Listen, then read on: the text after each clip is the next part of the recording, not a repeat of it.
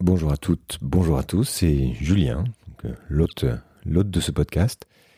Je me suis dit que ça serait pas mal de faire une espèce de, petite série de lectures que je vais essayer d'appeler, enfin que je vais appeler inspiration. J'en ai déjà fait une dans laquelle j'ai, euh, j'ai lu des passages du livre et je vais, je vais continuer de faire ça. Mais N'hésitez pas à m'envoyer vos idées de texte, des passages qui vous ont marqué dans vos différentes lectures et qui peuvent nous aider à faire ce que j'essaie de faire dans ce podcast, c'est-à-dire changer de regard sur, euh, notre monde, nous donner des, clés de lecture, de compréhension de notre époque. Et voilà, il y a énormément de choses évidemment qui sont qui sont déjà écrites, soit dans des livres qui viennent de sortir ou qui sont euh, récents, mais aussi dans, dans des écrits beaucoup plus beaucoup plus anciens et que euh, que je trouve intéressant de, de faire connaître, de faire remonter via ce via ce podcast.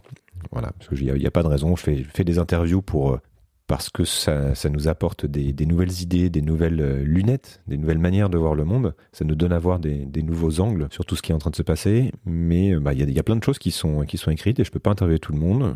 Voilà, il y a aussi des gens qui ne sont plus parmi nous, mais qui ont écrit des choses intéressantes. Donc voilà, envoyez-moi vos, vos idées. Vous pouvez le faire par, euh, par mail à julien.sismic.fr ou sur le Discord si vous en faites partie. J'en profite pour promouvoir un nouveau Discord. On est déjà 1200 personnes dessus. C'est beaucoup plus facile pour pour moi en tout cas d'échanger euh, d'échanger des idées et puis pour les auditeurs de discuter entre eux. C'est sur la homepage du euh, la page d'accueil du site euh, sismic.fr. Voilà.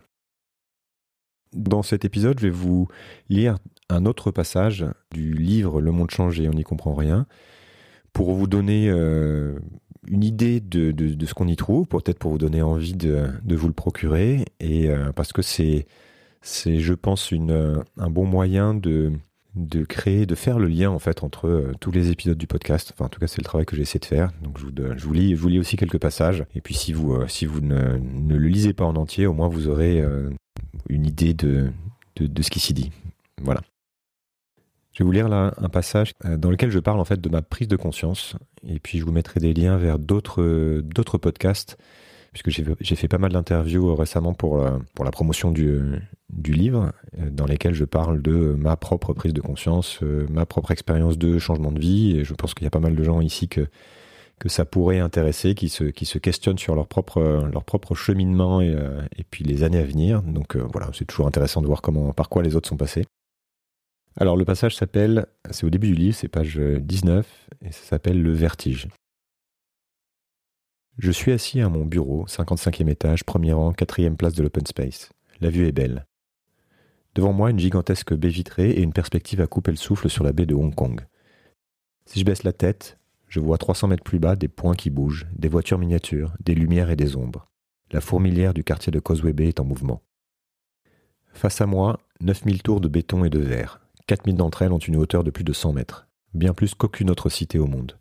Ce chiffre me fascine et m'affole. Nous sommes en 2014. Je travaille pour une multinationale anglaise, dans cette ville à l'histoire incroyable, devenue le cœur financier de l'Asie.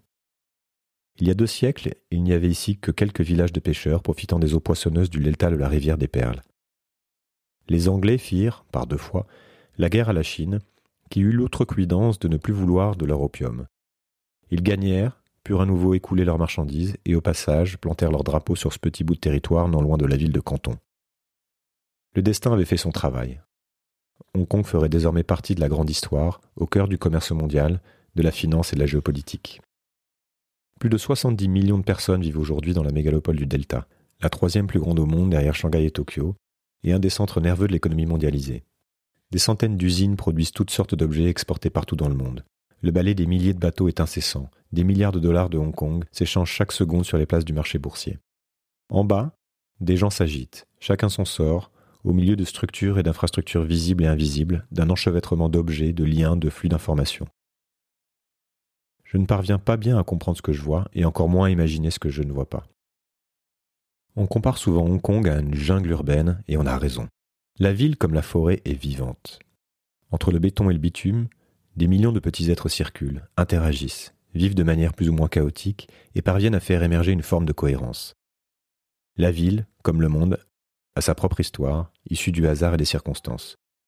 Il y avait ici la mer et des poissons, et aujourd'hui il y a un immeuble de 60 étages, un bureau, une chaise, et un homme né à 10 000 kilomètres assis dessus. Quel est ce mouvement qui nous emporte? Je ne sais plus très bien à quel moment ça m'a pris, mais je crois bien que cette observation quotidienne de la fourmilière a fini par me donner le vertige. J'ai d'abord été fasciné, grisé même, par ce mouvement permanent, par cette ruée à laquelle je prenais part. Je jouais en société d'après les règles que l'on m'avait dictées, et j'avais l'impression de marquer des points. Jeune trentenaire, ma stratégie était parfaitement en place, ma carrière déjà assurée, les rails posés. Je passais mon temps entre Hong Kong, Shanghai, Tokyo et Londres, fatigué, parfois stressé, mais enthousiaste, certain d'être là où il faut. N'étais-je pas au cœur du système, à côtoyer des hommes qui se prennent pour les maîtres du jeu? Du haut de ma tour, je pensais un temps avoir tout compris. Ne dit-on pas qu'en prenant de la hauteur, on y voit mieux? Et puis j'ai commencé à me poser des questions. Quel est le sens de ma course à moi, de notre course à tous? Comment fonctionne cette ville? Où vont les déchets de ces millions de gens? D'où provient l'avocat que je trouve dans ma salade? Comment circule cet argent brassé par les traders que je croise le soir dans les bars? Et à quoi sert-il? Comment la Chine parvient-elle à maintenir cette accélération folle?